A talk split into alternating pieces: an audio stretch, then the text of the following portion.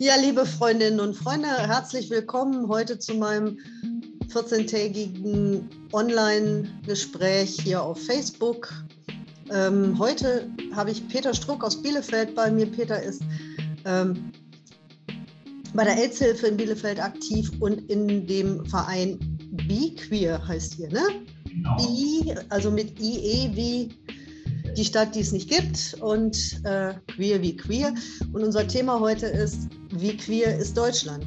Denn wir sind ja jetzt im äh, Juni, das ist der sogenannte Pride Month, also der Monat, in dem allüberall in äh, Deutschland, aber auch international viele ähm, Pride Parades, äh, CSD-Demonstrationen, äh, Aktionen, Veranstaltungen stattfinden. Und wir wollen uns ein bisschen darüber unterhalten, wie die Lage für Queers in Deutschland und aber auch international ist. Wir wollen uns äh, mit euch unterhalten. Wenn ihr euch beteiligen wollt, schreibt einfach Fragen, Anmerkungen, Kommentare in äh, die Kommentarfunktion von Facebook. Wir kriegen das dann hier rüber, äh, rübergespielt, übermittelt und können es dann in unser Gespräch mit einbeziehen. Ja, Peter, sehr schön, dass es geklappt hat, dass du heute bei uns sein kannst. Ja, die Bundesregierung, die neue Ampelregierung hat einen Queerbeauftragten ernannt. Vor dem Innenministerium und anderen Bundesbehörden durften dieses Jahr am Internationalen Tag gegen äh, Homo-, Bi- und Transfeindlichkeit am Ida Hobbit das erste Mal die Regenbogenfahnen wehen. Ähm, brauchen wir da eigentlich noch CSDs und Pride-Paraden, Demonstrationen, Aktionen, Aufklärung? Oder könnte man sagen, ist jetzt alles gut in Deutschland? Ja, ich befürchte, dass wir die noch einige Zeit benötigen werden, denn äh, gerade Vorurteile äh, sind sehr, sehr hartnäckig. Und das sehen wir ja. Wir haben auf der einen Seite sehen wir, dass wirklich sehr, sehr viel sich verändert hat in den letzten, insbesondere in den letzten 20, 30 Jahren. Und äh, also wenn man sich Bielefeld anguckt, wir haben einen äh, Aktionsplan zur Gleichstellung von LSBTIQ, der ist sehr differenziert und der wird auch engagiert umgesetzt.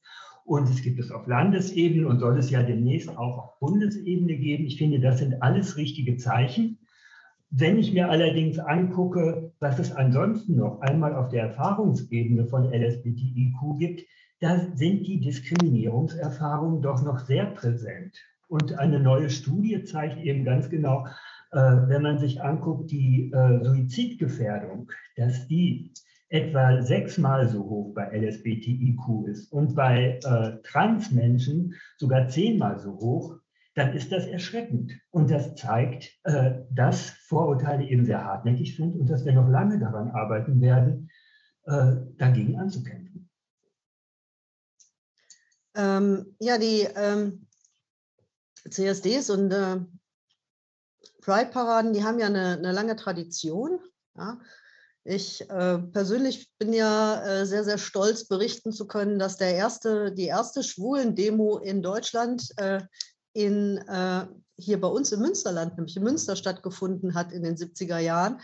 Äh, inzwischen gibt es an vielen Orten solche Veranstaltungen und viele Menschen nehmen das auch mehr so, inzwischen mehr so wahr als so eine Art bunten Karneval, wo irgendwie äh, Wagen mit lauter Musik durch die Stadt ziehen und gefeiert wird. Wir haben ja auch einiges zu feiern. Also es gibt ja wirklich Fortschritte, äh, wenn ich nur mal an die Aufhebung des sogenannten Schwulenparagraphen des äh, 175 Strafgesetzbuch denke, ähm, wenn ich an die ähm, Ehe für alle denke, also an die äh, Ehe für gleichgeschlechtliche PartnerInnen, äh, die uns ja sogar noch eine konservativ geführte Bundesregierung beschert hat am Ende der vorletzten Legislaturperiode. Und äh, so, was wären denn noch politische Forderungen, die im Augenblick für die CSDs wichtig sind aus deiner Sicht? Naja, ich denke, also was ja, was man merkt, ist, dass äh, ich komme ja aus der AIDS-Hilfe. Und äh, als äh, Mitarbeiter, ich bin Geschäftsführer an der LCV Bielefeld, ich mache das schon seit über 30 Jahren. Und was mir halt auffällt, äh, dass Menschen mit HIV werden ja einmal diskriminiert aufgrund ihrer HIV-Infektion, weil die Menschen Angst haben, sich zu infizieren und so weiter. Aber andererseits auch, weil sie aus bestimmten Gruppen kommen, hauptsächlich, die ohnehin schon diskriminiert werden, weil sie schwul sind, weil sie vielleicht aus einem afrikanischen Land kommen, äh, weil sie illegale Drogen konsumieren und diese Mehrfachstigmatisierung, die scheint ein Grund dafür zu sein, warum das so hartnäckig ist.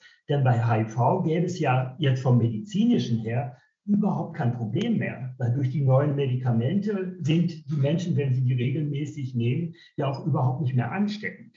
Also müsste es eigentlich so sein, dass sich die Vorurteile, weil es keine Begründung mehr gibt, in Luft auflösen. Das tun sie aber nicht. Die Studien zeigen, trotzdem sich alles geändert hat von den Rahmenbedingungen, ist die Diskriminierung fast unverändert geblieben. Und sie zeigen auch, je mehr Faktoren von Diskriminierung in einer Person vereint sind, also der schwule, schwarze, HIV-positive und, oder auch die, äh, die lesbische HIV-positive Frau, die werden noch mal viel mehr diskriminiert als äh, der, äh, als der, der schwule HIV-Positive. Also je mehr äh, Diskriminierungsmerkmale da sind, umso stärker auch die Diskriminierung, umso stärker, und das sieht man auch, die, die Einflüsse, die negativen Einflüsse auf den Gesundheitszustand und auf das Wohlbefinden. Und HIV, wir klären da ja wirklich schon seit 35 Jahren auf und es gibt Kampagnen und so weiter und trotzdem ist es so hartnäckig. Und wenn ich das jetzt auf äh, die queere Szene äh, übertrage, dann sehe ich da ja das Gleiche. Wir haben ein Projekt, wo es darum geht, LSBTIQ mit Beeinträchtigung, Behinderung und äh, chronischer Erkrankung. Äh, da haben wir hier in Bielefeld auch eine Studie zugemacht, um überhaupt erstmal einen Überblick zu kriegen, wie erleben die Menschen überhaupt ihre Situation und in welchen Lebensfeldern werden sie diskriminiert. Und da zeigt sich, dass 90 Prozent der Befragten Diskriminierungserfahrungen gemacht haben. Äh, und weil es da eben auch zu einer Koppelung und Verdoppelung von Diskriminierung kommt. Und ich denke, das muss man zusehends mit äh, in den Blick nehmen. Und äh, das macht es natürlich dann auch schwierig dagegen anzukämpfen und macht auch nochmal andere Konzepte und Aktionen und Bündnisse notwendig. Mhm. Du äh, hast auch äh, jetzt gerade äh, LSBTIQs mit Behinderungen und chronischen Erkrankungen angesprochen. Ich habe da von der AIDS-Hilfe neulich eine Studie gelesen, die ich wirklich erschreckend fand, dass auch im Gesundheitswesen ja. Äh, Diskriminierung, Ausgrenzung, ähm, an, quasi an der Tagesordnung sind für diese Gruppe. Also Menschen mit, mit HIV, äh, beispielsweise Behandlungen oder Untersuchungen vorenthalten werden, weil selbst im Gesundheitswesen die dort Beschäftigten immer noch nicht wissen, dass Menschen, äh, die eben äh, die, die, Medikamente bekommen und äh, gut eingestellt sind, äh, überhaupt nicht ansteckend sind und dass auch ansonsten natürlich die Gefahr, sich allein durch Körperkontakt äh, mit HIV zu infizieren, ja quasi gleich null ist. Also es, es, es gibt es ja nicht. So. Also ähm, äh, und, und, und äh, selbst wenn in einer Arztpraxis mal in, man mal in Kontakt mit Blut oder, oder anderen Körperausscheidungen von HIV Infizierten kommen sollte, gibt es ja auch inzwischen Medikamente, die, die äh, wie die Postexpositionsprophylaxe, die sogenannte PEP, äh, die man da nehmen kann, um zu verhindern, dass äh, man sich ansteckt. Also auch, auch da hat ja wahnsinnig viel äh, sich getan, hat die Wissenschaft geliefert. Nur ähm, offensichtlich ist es noch nicht so richtig an der Basis bei den Menschen angekommen. Also selbst bei denen, die eigentlich tagtäglich sich damit beschäftigen sollten. Ja. Ja, und das zeigt eben, dass da viel Irrationales im Spiel ist dabei. Und ich glaube, das kommt tatsächlich aus dieser Koppelung von ganz unterschiedlichen Diskriminierungsmerkmalen. Und äh, äh, wo du das jetzt ansprichst, äh, der, mit dem Gesundheitswesen, wir haben deshalb hier in Bielefeld Kontakt aufgenommen zu unserer medizinischen Fakultät. Wir haben ja jetzt seit einem Jahr eine medizinische Fakultät, die im Aufbau ist und haben da mit der äh, Gründungsdekanin Kontakt aufgenommen, um eben äh, mit, äh, mit der Fakultät zu besprechen, wie in die Medizinerinnenausbildung äh, Sensibilisierung für Diskriminierung und Abbau von Diskriminierung eingebaut werden kann. Und das war sehr erfolgreich. Die werden das machen. Die werden das in zwei Studienmodulen wird Diskriminierung eingebaut und am Beispiel von HIV eben auch äh, gezeigt, es ist nicht nur im HIV, sondern auch in anderen Bereichen. Das wird in dem Modul Infektionskrankheiten sein und in dem Modul Lebenswelten. Und ich glaube, das sind die Schritte, die man auch braucht, dass das in die Ausbildung schon eingebaut dass Menschen dafür sensibilisiert werden und äh, dann eben auch im Kontakt zu den PatientInnen äh, sensibler vorgehen. Mhm. Und natürlich, und natürlich muss man auch immer diejenigen, die von äh, Diskriminierung betroffen sind, stärken, unterstützen, äh, ihnen Mittel an die Hand geben, wie sie sich selber wehren können, wo sie Verbündete finden. Das finde ich ist auch ganz, ganz wichtig, darf man auf keinen Fall aus dem Blick verlieren. Das macht ihr als AIDS-Hilfe natürlich sowieso die ganze Zeit in der Arbeit mit den Betroffenen. Ähm, dafür schon mal irgendwie auch äh, ganz herzlichen Dank an äh, dich und euer, euer ganzes Team. Äh, was mich auch wirklich ähm, bei der AIDS-Hilfe immer so beeindruckt, ist äh, die wie ihr das schafft, ähm, die, die Aufklärung und die Sensibilisierung an die richtigen Zielgruppen zu bringen. Ja, das haben wir ja jetzt in der Corona-Pandemie gesehen, dass das eine große Katastrophe war, eine zielgruppengerechte Ansprache äh, zu diesen Gesundheitsthemen zu finden. Und ähm, da hätte man ja eigentlich auch auf die Erfahrung der Ärzte ein bisschen ja, zurückgreifen können, oder? Ja, auch manchmal gewünscht, weil es nämlich wichtig ist, die Zielgruppen mit einzubinden in die Prävention und das mit ihnen zu besprechen, sie mit ins Boot zu holen, dass sie auch als Türöffner äh, dienen können in bestimmten Szenen, wo der Staat eben nicht automatisch den Zugang hat. Und erstmal nicht so sehr wertend vorzugehen, sondern erstmal verstehend, verstehen wollend vorzugehen. Ne? Ich glaube, äh, das hätte einiges an Kontroverse entschärft. Naja gut, mit Kontroversen kennen wir uns natürlich in der ähm, äh, Arbeit äh, für, die, für die Menschenrechte von äh, queeren Menschen auch ja. aus. Äh, wir haben jetzt gerade eine scharfe Kontroverse um das geplante Selbstbestimmungsgesetz. Also ich persönlich finde ja, wir müssen dringend das äh, transsexuellen Gesetz äh, in seiner jetzigen Form überwinden, weil das äh, wirklich also es ist nicht nur stigmatisierend, es, ist, es, greift wirklich tief in die Menschenrechte und in die Persönlichkeitsrechte und die Freiheitsrechte der äh, Betroffenen ein. Ja. Und ähm, da hat ja auch schon das Verfassungsgericht an verschiedenen Stellen dieses Gesetz immer mal wieder verändert. Also früher gab es ja, muss man sich mal vorstellen, waren die Menschen, die transsexuell waren, be bevor sie sozusagen ihre Transition äh, voranbringen konnten und äh, einen anderen Person, Personenstandseintrag kriegen konnten, äh, wurden die ja, mussten sich jetzt quasi zwangsweise scheiden lassen, so dass ganze Familien kaputt gemacht worden. Und da hat sich eine Menge geändert, aber es ist eben auch noch nicht also es ist auch, auch noch nicht so, dass man sagen kann, jetzt mit dem transsexuellen Gesetz ist die Selbstbestimmung der Menschen wirklich ähm, äh, gewährleistet. Also es ist nach wie vor menschenrechtlich hoch hochproblematisch. Was äh, würde, würdet ihr euch denn wünschen äh, von einem neuen Selbstbestimmungsgesetz? Ich würde mir tatsächlich wünschen, dass die Selbstbestimmung da einen stärkeren, äh, stärker berücksichtigt wird.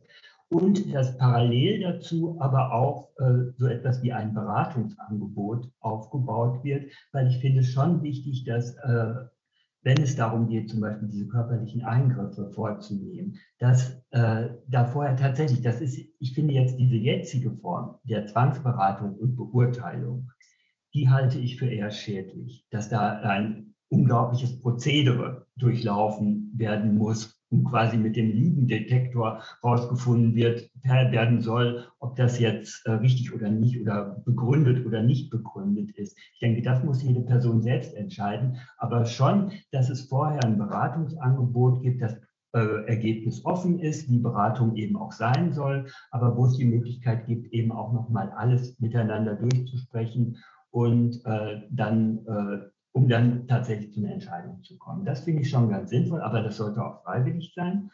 Und äh, ich finde es äh, wichtig, dass die Selbstorganisation von transidenten Menschen auch gestärkt wird. Weil das ist, glaube ich, nochmal ein, ein sehr wichtiger Punkt, dass da auch in der Community selbst äh, Unterstützungsmöglichkeiten bestehen, die äh, ich für sehr wichtig halte. Das ist ja damals, als ich schwul geworden bin oder dazu äh, äh, quasi äh, mein Coming Out hatte, äh, da war für mich äh, die Schwulengruppe total wichtig. Das war wichtiger als alles andere. Von, äh, um überhaupt zu sehen, es gibt Menschen, die leben da wunderbar mit, die gehen da ganz selbstbewusst mit um. Das braucht man, glaube ich. Und weil wir alle haben ja Heteronormativität auch verinnerlicht. Das ist ja nicht nur so, dass die außen existiert, sondern das haben wir ja alle irgendwie mit eingesogen in unserem Leben. Und äh, da müssen wir uns natürlich selber auch erstmal von frei machen wieder, um äh, offen zu sein für ganz neue Lebensentwürfe. Und dafür ist es halt wichtig, dass es äh, Selbstorganisation gibt, wo äh, man das eben auch erfährt und sieht, dass das alles Möglichkeiten sind, dass man gut damit leben kann. Mhm. Ja, also was mir, was mir große Sorgen macht, ist, es gibt ja gerade in den Großstädten schon ziemlich viele äh, Angebote auch. Ne? Wobei auch die ja häufig prekär sind, also was die Finanzierung angeht oder was Räume angeht. Je größer die Stadt, desto teurer ist es da auch angemessene Räumlichkeiten zu mieten oder so. Äh, aber was, was meiner Ansicht nach unbedingt mitgedacht werden muss, äh, das sind äh, die Menschen auf dem Land, insbesondere die jungen Menschen auf dem Land, die oft nicht so mobil sind, ne, wenn sie noch hier äh, in einer Gegend wohnen, wo ähm, der öffentliche Nahverkehr halt nicht an jeder Milchkanne zu jeder Uhrzeit fährt, wo es dann schwierig ist, von A nach B zu kommen. Da ist mir ganz wichtig, dass man da eben auch guckt, dass also queere Selbsthilfe- und Beratungsstrukturen nicht nur in Großstädten vorrätig sind, sondern dass eben auch auf dem Land, das trägt, glaube ich, auch eine Menge dazu bei, ähm, ja, einfach Vorurteile aufzu, aufzubrechen und äh, Leute aufzufangen, die ansonsten keinen Ansprechpartner haben. Ja, also da bin ich auf jeden Fall voll auf deiner Seite. Ich selber komme aus dem Kreis Höxter und deshalb habe ich immer ein Auge darauf, was auch in dem Kreis passiert und da passiert gar nichts. Ja. Da gibt überhaupt kein einziges Angebot. Nicht mal das Gesundheitsamt hat eine vernünftige AIDS-Beratungsstelle. Also das ist, und das ist ein großer Kreis. Also ja das ist dann schon erschreckend, wenn man sich das anschaut, dass es eben diese dunklen Löcher eben auch gibt. Und wenn ich mir Ostwestfalen angucke, dann sind wir auch nicht üppig ausgestattet. Da gibt es ein bisschen was in Paderborn, ein bisschen was äh, in Bielefeld und ein paar Jugendangebote vielleicht nochmal in Herford, Gütersloh und Detmold. Aber das ist es dann im Prinzip auch. Ne? Also der ländliche Raum, äh, da gibt es noch sehr, sehr viel zu tun. Mensch, unsere Zuschauerinnen und Zuhörerinnen, die sind heute so still. Leute, wenn ihr Fragen, Kommentare habt, schreibt es rein. Wir wollen auch mit euch ins Gespräch kommen und ich kann mir nicht, eigentlich nicht vorstellen, dass bei dem heißen Thema, das wir heute besprechen, nun gar niemand was zu sagen oder zu fragen hat. Ähm, was ich äh, auch nochmal äh, spannend finde, äh, ist diese Frage von, von Familien also Kinder von äh, äh, schwulen, lesbischen Paaren, ähm,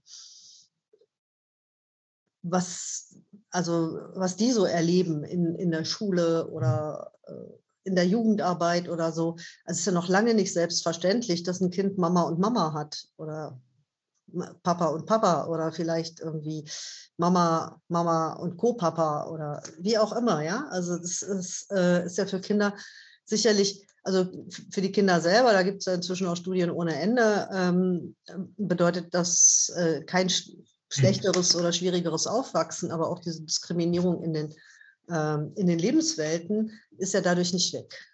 Hm. Ja, ich glaube, äh, dass die sehr schnell lernen müssen, damit umzugehen, mit dem, was sie erleben. Also da gibt es ja auf der einen Seite Teile der Gesellschaft, die äh, da offen mit umgehen und auch akzeptierend sind und das vielleicht sogar äh, besonders äh, toll finden, äh, dass es das gibt und dass sie die kennen und so weiter. Ne? Das gibt es ja. Und es gibt natürlich auch die, die da feindselig oder auch äh, auf äh, mit verdeckter Diskriminierung arbeiten. Und da müssen äh, die Kinder schon auch tatsächlich entsprechend empowered und beraten werden, damit äh, sie das auch gut hinkriegen. Also das äh, interessant finde ich, dass man dann in den Studien feststellt, dass sie das tatsächlich auch schaffen. Ne? Also das, äh, weil das ist sicherlich nicht ganz einfach, äh, weil Heteronormativität eben tatsächlich bis in die kleinste Verästelung unserer Gesellschaft dort verankert ist. Und äh, dass man auch erspürt. Und äh, von daher brauchen die schon einiges an, an Stärke, um äh, damit gut zurechtzukommen. Nun haben ja offensichtlich äh, viele Heteros, Heteras äh, Angst davor, dass äh, ihre Kinder allein durch das darüber reden oder das offene äh, Umgehen damit, dass es eben auch andere Arten zu leben gibt als die, als die klassische cisgeschlechtliche Heterofamilie mit Vater, Mutter, kind, Kindern, ähm, äh, dass sie dadurch überhaupt auf die Idee gebracht werden könnten, dass sie vielleicht schwul, lesbisch sind oder sogar trans oder non-binär oder was auch immer. Äh, du hast ja vorhin auch gesagt, als ich schwul geworden bin, und da musstest du lachen.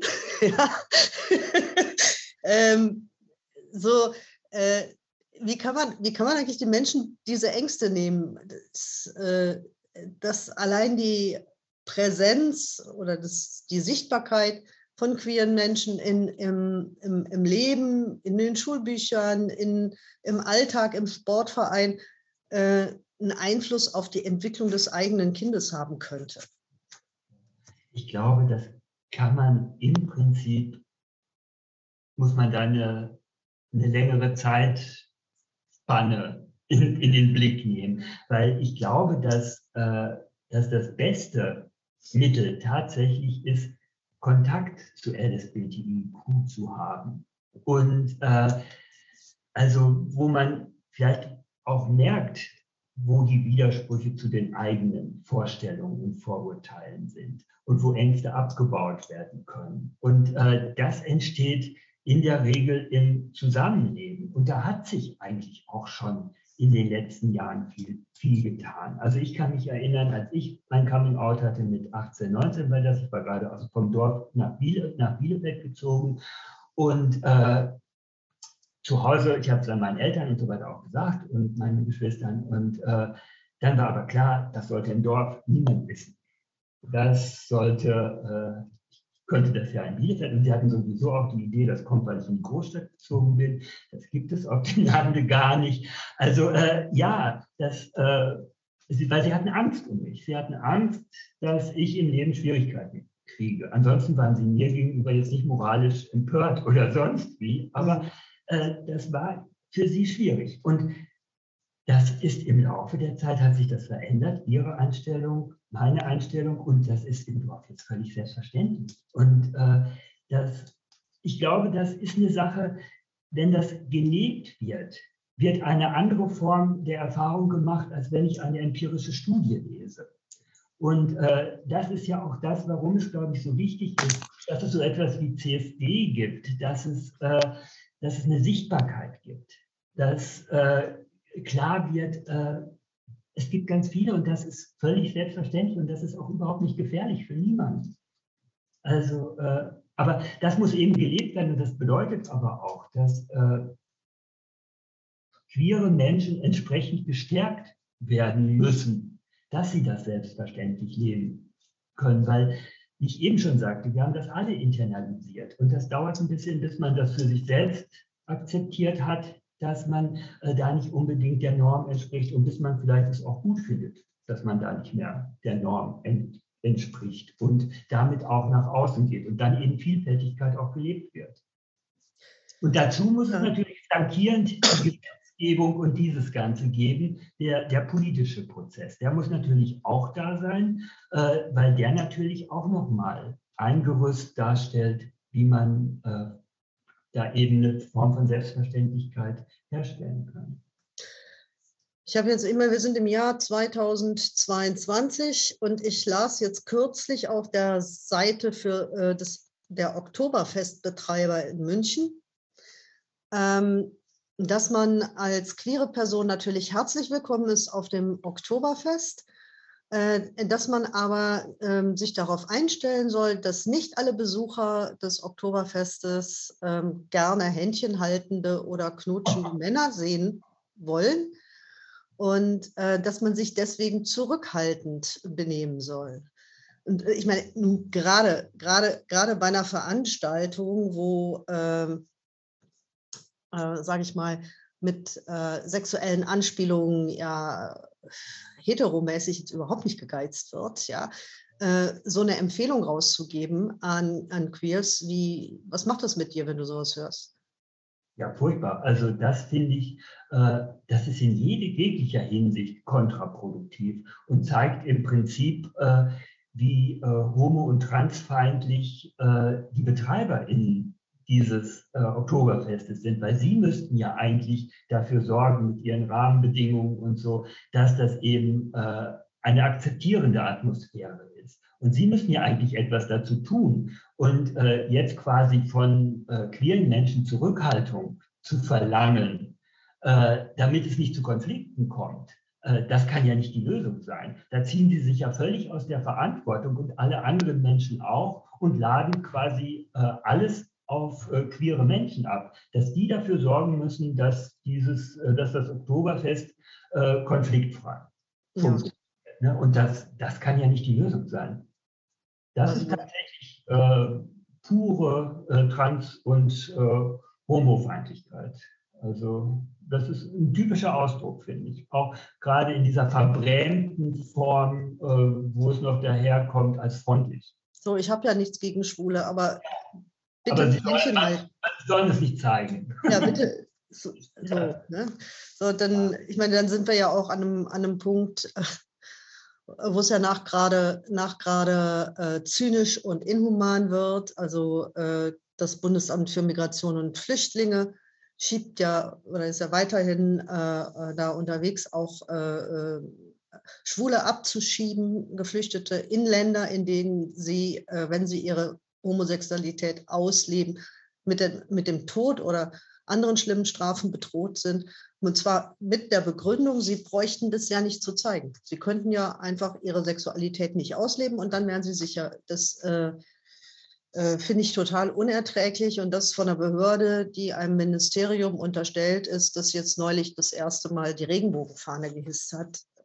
Also, ja, das, das ist wirklich zynisch. Wir haben auch ein Projekt äh, Queer Refugee Support wo es darum geht, also da quasi ein, für diese Zielgruppe ein Beratungsangebot äh, zu haben. Und äh, also diese ganzen äh, Asylbewerbungsgespräche und äh, Verhandlungen, das ist so zynisch, das ist äh, richtig schlimm.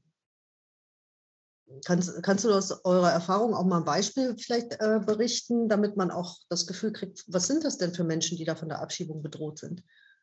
Also wir haben aus aller Herren Länder mhm. äh, äh, Schwule, Lesben, Trans und äh, das sind alles Länder, wo äh, Homo- und Transphobie sehr stark ist, Heteronormativität und eben, wie du selber sagtest, es gibt ja genug Länder auf der Welt, wo äh, Homosexualität immer noch verboten ist und manchmal mit, sogar mit der Todesstrafe belegt ist.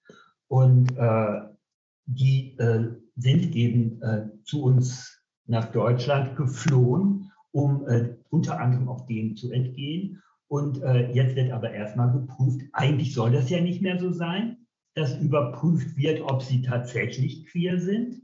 Aber letztendlich das ganze Verfahren ist ein einziges Überprüfen, ob das wirklich so ist. Weil erstmal wird ihnen auch unterstellt, dass sie vielleicht ganz andere Gründe haben und das nur vorgeben. Und äh, dann eben auch diese, diese Äußerung, sie müssten das ja nicht unbedingt zeigen und so. Und es gäbe zum Beispiel, was weiß ich was, in Albanien, äh, äh gäbe es doch in der Hauptstadt Tirana äh, sogar ein Zentrum, wo man hingehen könne oder so. Ne? Also äh, das, äh, da haben die schon genau recherchiert. Und dann verlangen die natürlich auch, dass die das detailliert in den Begriffen, die wir kennen, äh, beschreiben. die kommen aber aus ganz anderen Kulturen, haben vielleicht auch eine ganz andere Sprache, ganz andere Begriffe für das, was sie tun, weil es da diese Begriffe, die wir hier haben, in unserer Sprache gar nicht haben. Das heißt, wenn die nicht vorher auch hier äh, beraten worden sind, dass der eine oder andere Begriff auf jeden Fall genannt werden muss, dann äh, checken die das vielleicht gar nicht. Und dann denken die, ja, komm, die, die, dem passiert doch gar nichts, die benennen das ja nicht mal oder so. Also äh, das ist ganz, ganz schwierig. Und da gibt es überhaupt keine oder ganz selten nur eine Form von Sensibilität, also, also auch was kulturelle Unterschiede anbelangt. Ne? Ja, auch, ich meine, alleine, alleine die, die Zumutung vor einem äh, wildfremden, einem Gremium wildfremder Personen, irgendwie meine äh, Sexualpraktiken in äh, Details ausbreiten zu müssen, das können wir uns alle, mögen wir uns alle gar nicht, gar nicht vorstellen, was das auch im Kopf mit den, mit ja. den Leuten macht, ja.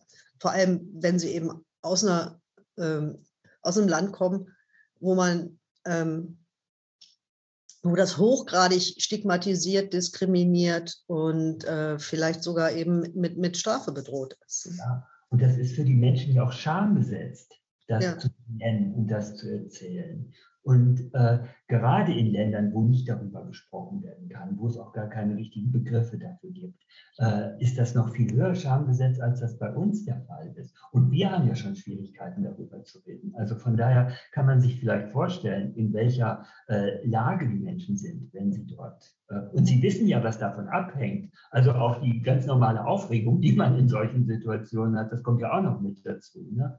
Und dann ist man schon erschrocken darüber, äh, wie oft das abgelehnt wird. Mhm. Ja, ja. Also da finde ich, da müsste jetzt auch äh, die selbsternannte Fortschrittskoalition dringend mal für Fortschritte sorgen. Also das ist äh, wirklich äh, so menschenverachtend, was da passiert. Das, äh, das darf so nicht weitergehen. Ja, Stichwort mehrfach, Mehrfachdiskriminierung. Ähm, es ist ja auch äh, so, dass Diskriminierung und soziale Lage immer eng miteinander verbunden sind. Und wir sehen, wir sehen halt auch, dass ähm, beispielsweise äh, äh, Transpersonen sehr, sehr große Schwierigkeiten haben am Arbeitsmarkt und am Wohnungsmarkt. Ja. Ähm, meinst du tatsächlich, dass Queers in Deutschland durch das allgemeine Gleichbehandlungsgesetz und durch die durch die, durch die äh, Klagemöglichkeiten, die damit gegeben sind, genug vor Diskriminierung geschützt sind an, an diesen wichtigen Stellen, eine Arbeit zu haben, Geld verdienen zu können und äh, ein Dach über dem Kopf zu haben, das sind ja so ganz grundlegende Bedürfnisse von Menschen. Ja, also ich denke, erstmal ist es ein gutes Signal, dass es das überhaupt gibt. Das denke ich schon. Aber ich finde es zum Beispiel einen großen Skandal, dass die kirchlichen Träger davon ausgenommen sind dass zum Beispiel die katholische Kirche jederzeit jemandem aufgrund äh, von Homosexualität äh, kündigen kann, weil es nicht ihren Leitlinien entspricht. Und da nützt einem das ganze, äh, äh, die ganze Gesetzgebung nichts. Also dass es, dass es diese Schlupflöcher alle gibt. Und äh, dass man das dann letztendlich doch alles nachweisen muss und dass das in bestimmten Bereichen schwer ist nachzuweisen und so weiter. Das ist, äh, also da, da ist nach oben noch viel Luft, wie das verbessert werden kann. Aber erstmal denke ich, ist es schon ein Einstieg, dass es überhaupt äh, so etwas gibt und äh, dass das auch äh, vielleicht eine Signalwirkung nach außen hat. Aber ich bin mir auch nicht sicher, wie viele äh, Menschen davon tatsächlich Gebrauch machen. Weil das ist ja auch eine, nochmal eine Situation. Ich denke, wenn man äh, ein gesundes Selbstbewusstsein hat, dann äh, geht das vielleicht schon. Aber wenn man jetzt äh, selber sich verunsichert fühlt durch das, was da passiert ist am Arbeitsplatz und äh, da vielleicht tatsächlich auch äh, dadurch psychische oder gesundheitliche Probleme entwickelt hat aufgrund der Diskriminierung, dann ist das ja gar nicht so ganz einfach, äh, diese äh, Gesetze dann auch in Anspruch zu nehmen. Ja, die Fristen sind auch viel zu kurz. Äh, also ich finde, da müsste man ähm, auch wirklich die Lebenswelt der, der Betroffenen noch mal ein bisschen mehr berücksichtigen. Weil wenn ich akut eine Diskriminierungserfahrung mache, habe ich erstmal so viele Sachen zu klären und im Kopf und ähm, mich schlau zu machen, dass ich da ja nicht äh, unmittel, häufig nicht unmittelbar aktiv werde. Und ähm, mit den kirchlichen Trägern hast du natürlich auch ein, äh, sozusagen ein Wespennest angestochen. Ja? Ähm, das, äh, ich finde es äh, sehr, sehr, sehr gut, dass sich jetzt äh, mit der Initiative Out in Church äh, auch das erste Mal Betroffene aus der katholischen Kirche zu Wort gemeldet haben. Nicht alle mit Namen und Gesicht, natürlich nicht, weil eben etliche auch weiterhin in der Kirche ähm, arbeiten wollen oder müssen. Ähm, aber dass tatsächlich ähm, Religionsgemeinschaften, Weltanschauungsgemeinschaften, die, äh, die eine Tätigkeit entfalten, die weit über, über ihre Religionsverkündung hinausgeht, also beispielsweise Kindergärten, Pflegeheime, ähm, Krankenhäuser unterhalten oder so, dass sie in, in dem Bereich äh, diskriminieren dürfen, ungestraft, das finde ich tatsächlich auch ein starkes Stück. Also das geht so nicht. Ja, das, äh, ich wollte es gar nicht glauben, dass das so ist, aber es ist ja tatsächlich so. Und ich meine, was ich äh, tatsächlich auch äh, gut finde, das erste Mal ist ja ein CSD-Gottesdienst tatsächlich im Dom in Paderborn, hat dort stattgefunden und es ist auch die Regenbogen Fahne gehisst worden. Und das in dem Erzbistum, äh, das ja sehr konservativ und sehr katholisch ist. Also das fand ich schon ein interessantes Zeichen. Das hätte ich auch äh, so jetzt erstmal nicht erwartet. Also da wird man auch gelegentlich mal überrascht, wenn man hingegen sieht, was der Vatikan wiederum herausgibt auf die Frage, ob denn äh, die Kirche äh, schwule und lesbische Paare segnen dürfte. Da sagt, nee, auf keinen Fall, weil das widerspricht ja dem, wofür die Menschen da sind, nämlich heterosexuell zu sein, Kinder zu zeugen und ewig zusammen zu bleiben bis zum Tode. dem würden wir ja nicht entsprechen und das dürfte eben auch nicht gesegnet werden. Ne? Ja. Dann zeigt man, dass es auf der anderen Seite aber genau das Gegenteil auch gibt. Ne? Ja, ja, das ist äh, also jeder, jeder kleine, kleine Fortschritt äh, auf diesem Feld muss hart erkämpft werden. Das, äh, ja. Und äh, muss, muss schwer verteidigt werden. Das, äh, das, das ist tatsächlich so. Ähm, aber ähm, als der Papst das gesagt hat, hingen dann ja plötzlich auch an den unerwartetsten Orten ja. plötzlich Regenbogenfahnen von, der, ja. von den Kirchengebäuden. Auch hier bei uns in Amstetten habe ich mich sehr gefreut. Ähm, und ja. Genau, da zeigt man, es äh, muss eben von unten auch Widerspruch kommen. Ne? Also, dass man das nicht alles hinnimmt, was von oben eben verordnet wird. Ja, das ist ja oft sowieso so, dass die, die da unten schon viel, viel weiter sind als äh, die da oben und es dann irgendwie mühsame Schritte braucht, um die da oben davon zu überzeugen, dass sie jetzt nicht äh, sch schlimmen Widerstand von denen da unten zu erwarten haben, wenn sie wirklich Reformen machen, wenn sie was verändern. Das ist ja in der Politik genauso wie in der Religion. Nur so eine 2000 Jahre alte Religionsgemeinschaft tut sich natürlich mit Fortschritten auch immer noch ein bisschen schwerer, glaube ich, als eine ähm, einige Jahrzehnte alte Demokratie.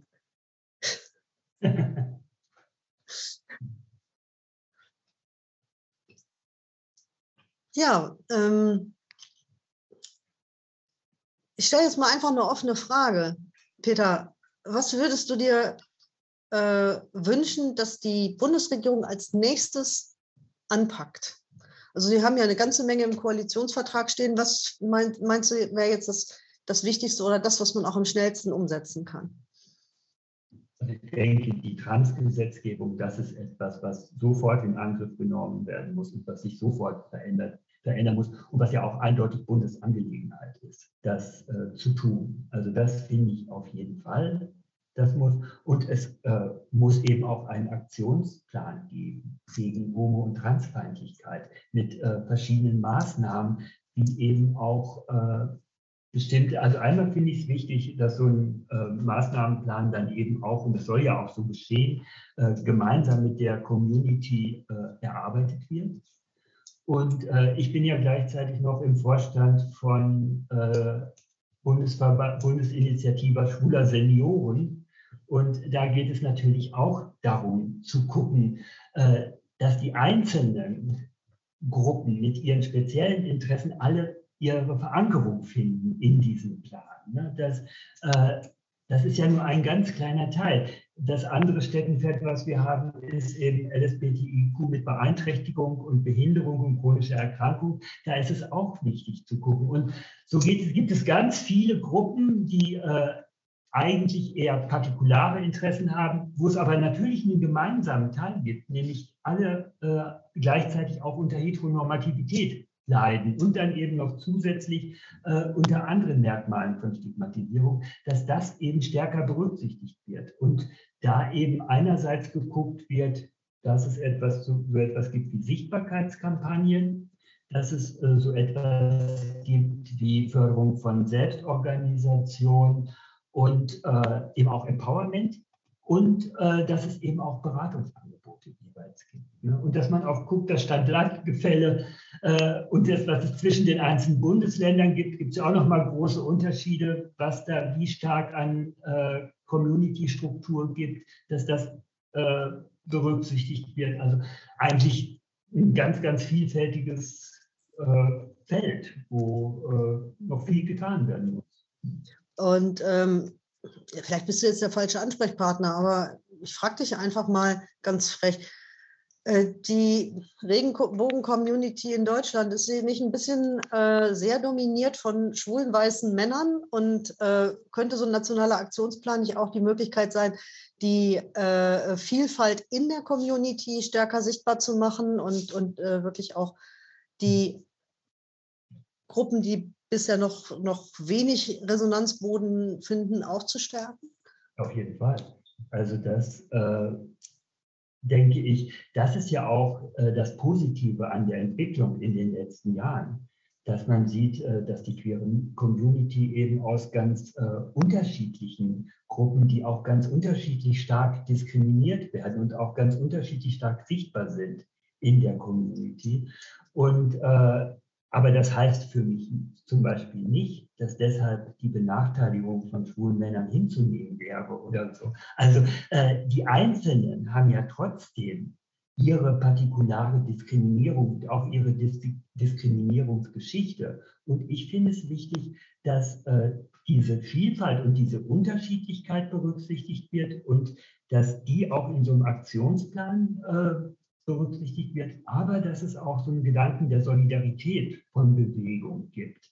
Dass äh, natürlich äh, die schwulen Männer vielleicht im Moment äh, über die meisten Ressourcen verfügen und äh, von daher natürlich aber auch diese Ressourcen nutzen können, um äh, die anderen stärker ins Licht zu rücken und zu unterstützen. Also äh, ich würde zum Beispiel für Bielefeld wollen wir schon lange so etwas wie ein queeres Zentrum haben, wo äh, genau diese Solidaritätsdebatte, also weil es ist wichtig, einerseits zu sehen, es gibt diese Unterschiede, diese Unterschiede auch wahrzunehmen, wertzuschätzen und äh, mit in den Weg zu nehmen. Aber auf der anderen Seite, wenn wir eine Bewegung sein wollen, müssen wir auch was Gemeinsames entwickeln.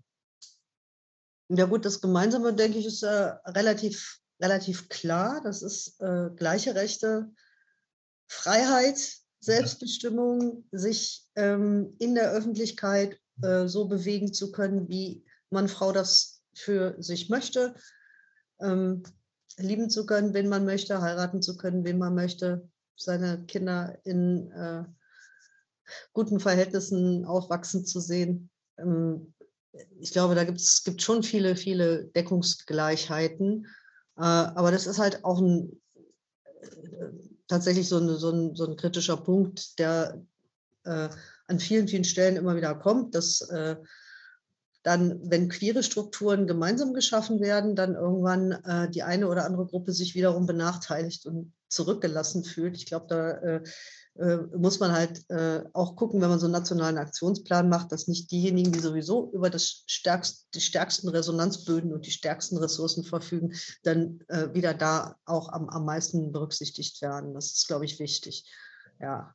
Auch so sehen. Und äh, ich meine, in NRW ist es ja schon so, wenn man sich jetzt anschaut, was ja in den letzten Jahren auch an, wenn man den Transbereich nimmt, dass da ja auch an irgendeine Struktur geschaffen worden ist, das finde ich schon auch beachtenswert.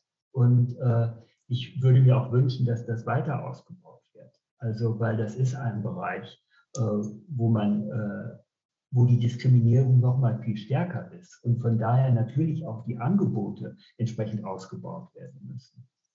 Ja, auf jeden Fall genau. Also wenn, das hattest du ja vorhin auch schon gesagt im Zusammenhang mit dem Selbstbestimmungsgesetz. Da fände ich es halt tatsächlich auch nochmal wichtig, immer im Blick zu haben, ähm, dass äh, die Beratung nicht ausschließlich denjenigen überlassen werden sollte, die dann hinterher an einer Behandlung Geld verdienen. Und zum, zum, ja. anderen, zum anderen aber eben auch äh, die sozialen und finanziellen Hürden für Transmenschen zu verringern, denn im Augenblick ist es ja so, dass Transition wahnsinnig viel Geld kostet, das irgendwie zu einem sehr großen Teil von den Menschen privat auch aufgebracht werden muss. Und ähm, wenn, es, wenn es jetzt nicht mehr als Krankheit gilt, was gut ist, was ich unterstütze, muss man halt trotzdem gucken, wie es, wie es weiterhin, wie weiterhin ähm, äh, die notwendigen Behandlungen auch von den gesetzlichen Krankenkassen finanziert werden können. Also das ja. habe ich mir persönlich auf die To-Do-Liste ganz oben geschrieben. Ja, ja, weil das ist ja wirklich auch irgendwie abstrus. Äh, dass ja eigentlich der, der Fortschritt, dass das keine Krankheit mehr ist, ist ja eigentlich etwas super Gutes. Und das hat aber gleichzeitig die Rückwirkung hat, dass dann die Kosten nicht mehr von der Krankenkasse übernommen werden. Das ist natürlich etwas, was so nicht sein darf. Also das, äh, da wird ja der ganze Emanzipationsfortschritt wieder aufgefressen auf der anderen Seite. Ja. Ja, also es kann jedenfalls nicht sein, dass Selbstbestimmung nur bekommt, wer einen entsprechenden Geldbeutel hat, weil äh, das, äh, ähm, das wäre sozusagen eine alte Ungerechtigkeit durch neue Ungerechtigkeiten zu ersetzen. Ja. Ja, lass uns doch noch mal ein bisschen über, ähm, äh, über so ein Thema reden, was immer sehr umstritten auch ist. Das äh, ist die Frage der Sexarbeit. Mhm. Also wir hatten ja jetzt kürzlich den äh, Tag, wo Sexarbeiterinnen auch ihre äh, Forderungen oder ihre Wünsche formuliert haben. Und es gibt immer wieder eine heiße Debatte in der Gesellschaft, äh, ob man äh, Sexarbeit verbieten und äh, freier kriminalisieren sollte. Wie würdest du das aus der Sicht der HIV-Prävention beurteilen?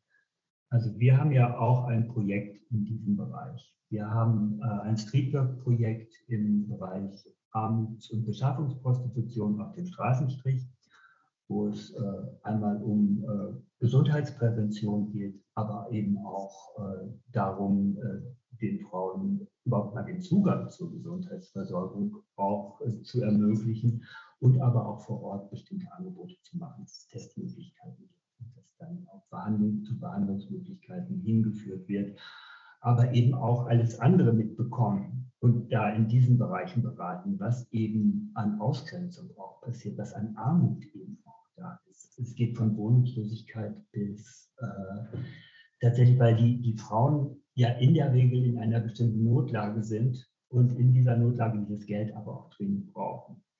Und äh, wir sind äh, dafür, also Sexkaufverbot halte ich für völlig falsch. Also ähm, wir sind dafür, dass Frauen das selbstbestimmt entscheiden können. Und wir sind natürlich auch dafür, äh, wenn Frauen dort Gewalt erfahren, dass das natürlich, dass da natürlich die Grenzen sind. Aber das ist für mich der Unterschied zwischen äh, Sexarbeit und Menschenhandel zum Beispiel. Das ist ein, ein, großer Unterschied und der muss auch gemacht werden. Und wenn es da ausbeuterische Strukturen gibt, was es natürlich auch gelegentlich gibt, dann wird das natürlich gerade dadurch verstärkt, wenn dieser Bereich tabuisiert und stigmatisiert ist. Also je öffentlicher und je transparenter das passiert, umso stärker kann ich auch gegen bestimmtes ausbeuterisches Verhalten, was dort stattfindet, äh, kann ich natürlich vorgehen. Auf der anderen Seite muss den Frauen natürlich auch eine Möglichkeit gegeben werden, wenn sie auf andere Art und Weise Geld verdienen äh, können, um ihre Familien in Bulgarien äh, versorgen zu können, dass ihnen auch diese Möglichkeiten gegeben werden muss, an Umschulungen zu machen, auf dem Arbeit, äh, vom Arbeitsamt finanziert und diese ganzen Dinge. Das äh, gehört alles mit dazu. Also es ist sehr komplex, aber wenn Frauen sich dafür entscheiden, das zu machen, finde ich, haben sie jedes Recht, der Welt, das auch zu tun. Das gilt für Männer auch und für Transpersonen auch. Okay, Personen, also Sexarbeitende jedes, jedes Geschlechts genau. äh, sind, äh, sind gemeint, ja. Und ähm, das ist ja halt äh, so eine Erfahrung, die wir, die wir an vielen Stellen gemacht haben, dass eine Kriminalisierung immer eher dazu führt, äh, Gewaltverhältnisse noch zu verstärken, weil es dann eben irgendwo noch weiter in, äh, in den Dunkelraum gedrängt wird und äh, äh, dann eben schwieriger wird, überhaupt beispielsweise äh, die Frauen, den Frauen Angebote zu machen, sie zu beraten, zu informieren, an sie ranzukommen, zu sagen, hier, das und das gibt es, ähm, die und die Rechte hast du auch, ja. Aber das ist, wie gesagt, das ist äh, lebhaft umstritten und äh, ich, ich, glaube, ähm, die Debatte müssen wir gesellschaftlich nochmal führen. Ja, und ich glaube, die ist auch noch lange nicht abgeschlossen. Also das äh, wird uns noch lange Zeit verfolgen, denke ich. Das, weil äh, das ist tatsächlich etwas, was moralisch noch so besetzt ist. Und da ist es ja schon ein Fortschritt, dass durch das, äh, bei allem, bei aller Fragwürdigkeit dieses Prostituiertenschutzgesetzes, aber zumindest in der ersten Variante das Ganze erstmal aus ähm, das, äh, Sexu äh, das Prostitution quasi als sittenwidrig, sittenwidriges Verhalten bewertet worden ist und deshalb auch überhaupt äh, da keine strafrechtlichen Dinge äh, passieren können, wenn Frauen da irgendwie äh, Gewalt angetan wird und so, weil sie ja sittenwidrig äh, gehandelt haben und so weiter. Dass da zumindest schon mal ein Grundstein gelegt worden ist, dass äh, diese Dinge jetzt auch alle äh, rechtlich verfolgt werden können, das sind schon kleine Fortschritte, die sich getan haben. Aber ich glaube, dass, äh, dass das erstmal etwas sehr Stigmatisierendes ist. Auch für die Frauen selbst, dass ja die wenigsten tatsächlich dieses Selbstbewusstsein haben, sozusagen, das ist jetzt mein Beruf, das mache ich ganz selbstverständlich und gehe damit auch an die Öffentlichkeit. Das gibt es Gott sei Dank auch, die Selbstorganisationen, die es in diesem Bereich gibt, die sich ja auch darum kümmern, dass äh, diesen Beruf tatsächlich auch zu professionalisieren und da auch Angebote zu machen, wie Frauen sich schützen können vor Gewalt oder wie sie äh, ihre vernünftige Gesundheitsfürsorge machen können und äh, wie sie äh, quasi ihre Steuererklärung machen können und diese ganzen Geschichten. Also, äh, dass es da eben auch äh, Unterstützung gibt. Das finde ich auch einen sehr wichtigen Bereich. Und finde es auch immer wichtig, wenn man irgendwas macht, äh, die Selbstorganisation mit einzubeziehen in diese Prozesse. Mhm. Ja. Ja. Wir haben übrigens, ähm, ich meine, wir haben jetzt viel über, über ähm, negative Dinge geredet, also darüber, was alles noch irgendwie passieren muss oder wo irgendwo was im Argen liegt oder äh, wer alles irgendwo diskriminiert, stigmatisiert, ausgegrenzt wird und so. Ähm, vielleicht beenden wir die äh, äh, Gesprächsrunde. Heute wirklich alles stumm hier im Chat. Also niemand möchte, möchte sich beteiligen. Die trauen sich alle nicht. Aber ähm, vielleicht beenden wir das auch nochmal mit einem äh, positiven Punkt und mit einem Erfolg, den wir jetzt ähm, auch erreicht haben.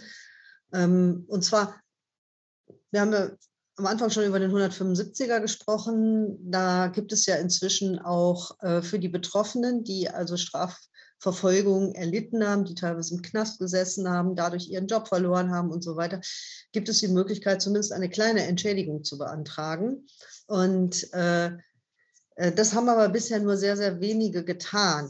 Äh, wir sind davon ausgegangen, dass die meisten immer noch gar nicht informiert sind über diese Möglichkeit. Dass, äh, also da, da noch viele ähm, einfach das nicht mitbekommen haben. Die sind ja auch teilweise jetzt hochbetagt und vielleicht äh, wollen sie auch gar nicht, dass jemand in ihrer Familie mitbekommt oder so, dass sie mal deswegen im Knast gesessen haben.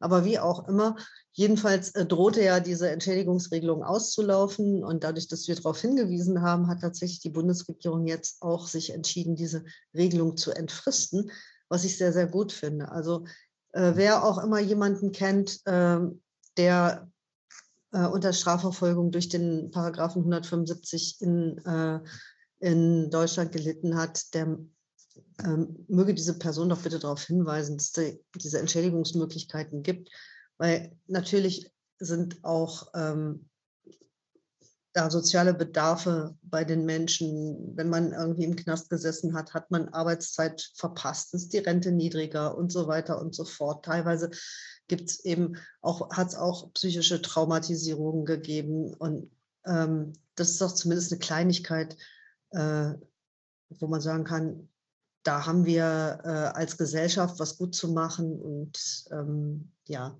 das äh, wird jetzt noch länger zur Verfügung stehen. Und das finde ich eigentlich ganz schön so zum Abschluss. Also manchmal sind es auch so die kleinen Erfolge, auf die man stolz sein kann. Das finde ich auch sehr wichtig, weil ich glaube, äh, gerade in dieser Gruppe, da, wie du ja eben auch schon gesagt hast, das war für viele eine wegen Paragraph 175 angeklagt oder verurteilt zu werden, war ja der Ruin des bürgerlichen Lebens. Und äh, das haben viele eben auch für sich verdrängt erstmal. Da möchten sie auch gar nicht so sehr wieder daran erinnert werden. Und das braucht einfach Zeit, dann überhaupt wahrzunehmen, dass es jetzt diese Möglichkeit gibt und dass das für einen selbst vielleicht auch eine Möglichkeit ist, äh, vielleicht mit sich selber auch wieder ein bisschen besser klarzukommen. Und dass man vielleicht doch den Mut haben sollte, das einfach zu beantragen oder so. Ich glaube, das braucht Zeit. Und ich, von daher finde ich das super, dass das äh, verlängert worden ist und dass da hoffentlich auch nochmal eine Kampagne kommt, äh, weiter oder die, die es schon gibt, weiter finanziert wird, damit äh, das tatsächlich auch nochmal in eine breitere Öffentlichkeit reinkommt und über längere Zeit. Ja, eigentlich muss, muss man das auch, also das gehört natürlich mit dazu, dass darüber auch informiert wird ja. und dass man vielleicht sich auch mal ein bisschen nochmal genauer überlegt, zielgruppenspezifisch, wie erreicht man denn diese Menschen heute? Ja? ja? Und vielleicht kommt ja die Bundesregierung dann doch mal irgendwann auf die AIDS-Hilfen zu und äh, auf die CSD-Veranstalter und Bündnisse und sagt, Leute, helft uns, damit wir diese Menschen erreichen. Das wäre doch mal äh, eine gute Sache. Meine, äh, BIS ist dafür natürlich auch ein guter Ansprechpartner. Da wird ja auch viel gemacht zu dem Thema. Und äh, von daher ein bisschen was passiert ja, Gott sei Dank. Ja, genau. Lieber Peter, vielen Dank für unser Gespräch heute. Also meine, meine, mein Chat war erstaunlich ruhig. Es hat keine Fragen und Anmerkungen gegeben. Wahrscheinlich waren die Leute einfach äh, fasziniert und interessiert und haben zugehört. Wer sich das nochmal anhören will, äh, kann auch gerne meinen Podcast auf Apple Podcast oder Spotify abonnieren. Dann bekommt ihr diese äh, Gesprächssendungen hinterher dann nochmal, äh, dass ihr euch die aufs Ohr hauen könnt. Es gibt ja Leute, die nicht so gerne Videos gucken. Ansonsten steht das Video hier ja auch länger auf Facebook bereit. Ihr könnt es euch nochmal anschauen. Und die nächste Runde, die nächste Gesprächsrunde hier, die wird super spannend. Wird super spannend. Ich habe da äh, einen äh, ganz besonderen Gast und zwar Jörg Wittig. Jörg ist Berufskraftfahrer aus Winterburg in Rheinland-Pfalz und äh, wir sprechen darüber Fernfahrerromantik oder Knochenjob. Wie sind die Arbeitsbedingungen von Berufskraftfahrern? Also wir denken ja häufig immer so bei den systemrelevanten Berufen, da denken wir an die Erzieherin oder an die Pflegekraft, aber Ganz ehrlich, wer denkt an den Lkw-Fahrer auf dem Bock, der äh, lange von der Familie weg ist, um dafür zu sorgen, dass wir unser Gemüse frisch äh, im Supermarkt finden und alle Waren, die wir so bestellen, bei äh, mehr oder weniger ähm, freundlichen Vers Versandhandelsunternehmen, dass wir die alle rechtzeitig auf dem Tisch haben. Wer sorgt dafür, dass die Waren, die wir produzieren, auch irgendwo auf den Weltmarkt kommen? Und wie geht es eigentlich den Jungs und wenigen Mädels dabei, äh, wenn sie ihren Job machen? Wie sieht es aus mit den Verdiensten? Wie sieht es aus mit den Arbeitszeiten? Und ähm, mit der Belastung. Also das finde ich, wird bestimmt sehr, sehr spannend und sehr, sehr lebhaft. Äh, guckt noch mal rein, dass am 27. Juni äh, oh, von 19 bis 20 Uhr wieder auf diesem Facebook-Kanal Und ansonsten bedanke ich mich bei allen Zuschauerinnen und Zuschauern, wünsche euch noch einen schönen Abend, bleibt gesund, bleibt widerständig und entspannt. Und wir sehen und hören uns hoffentlich bald wieder. Ja, tschüss an alle.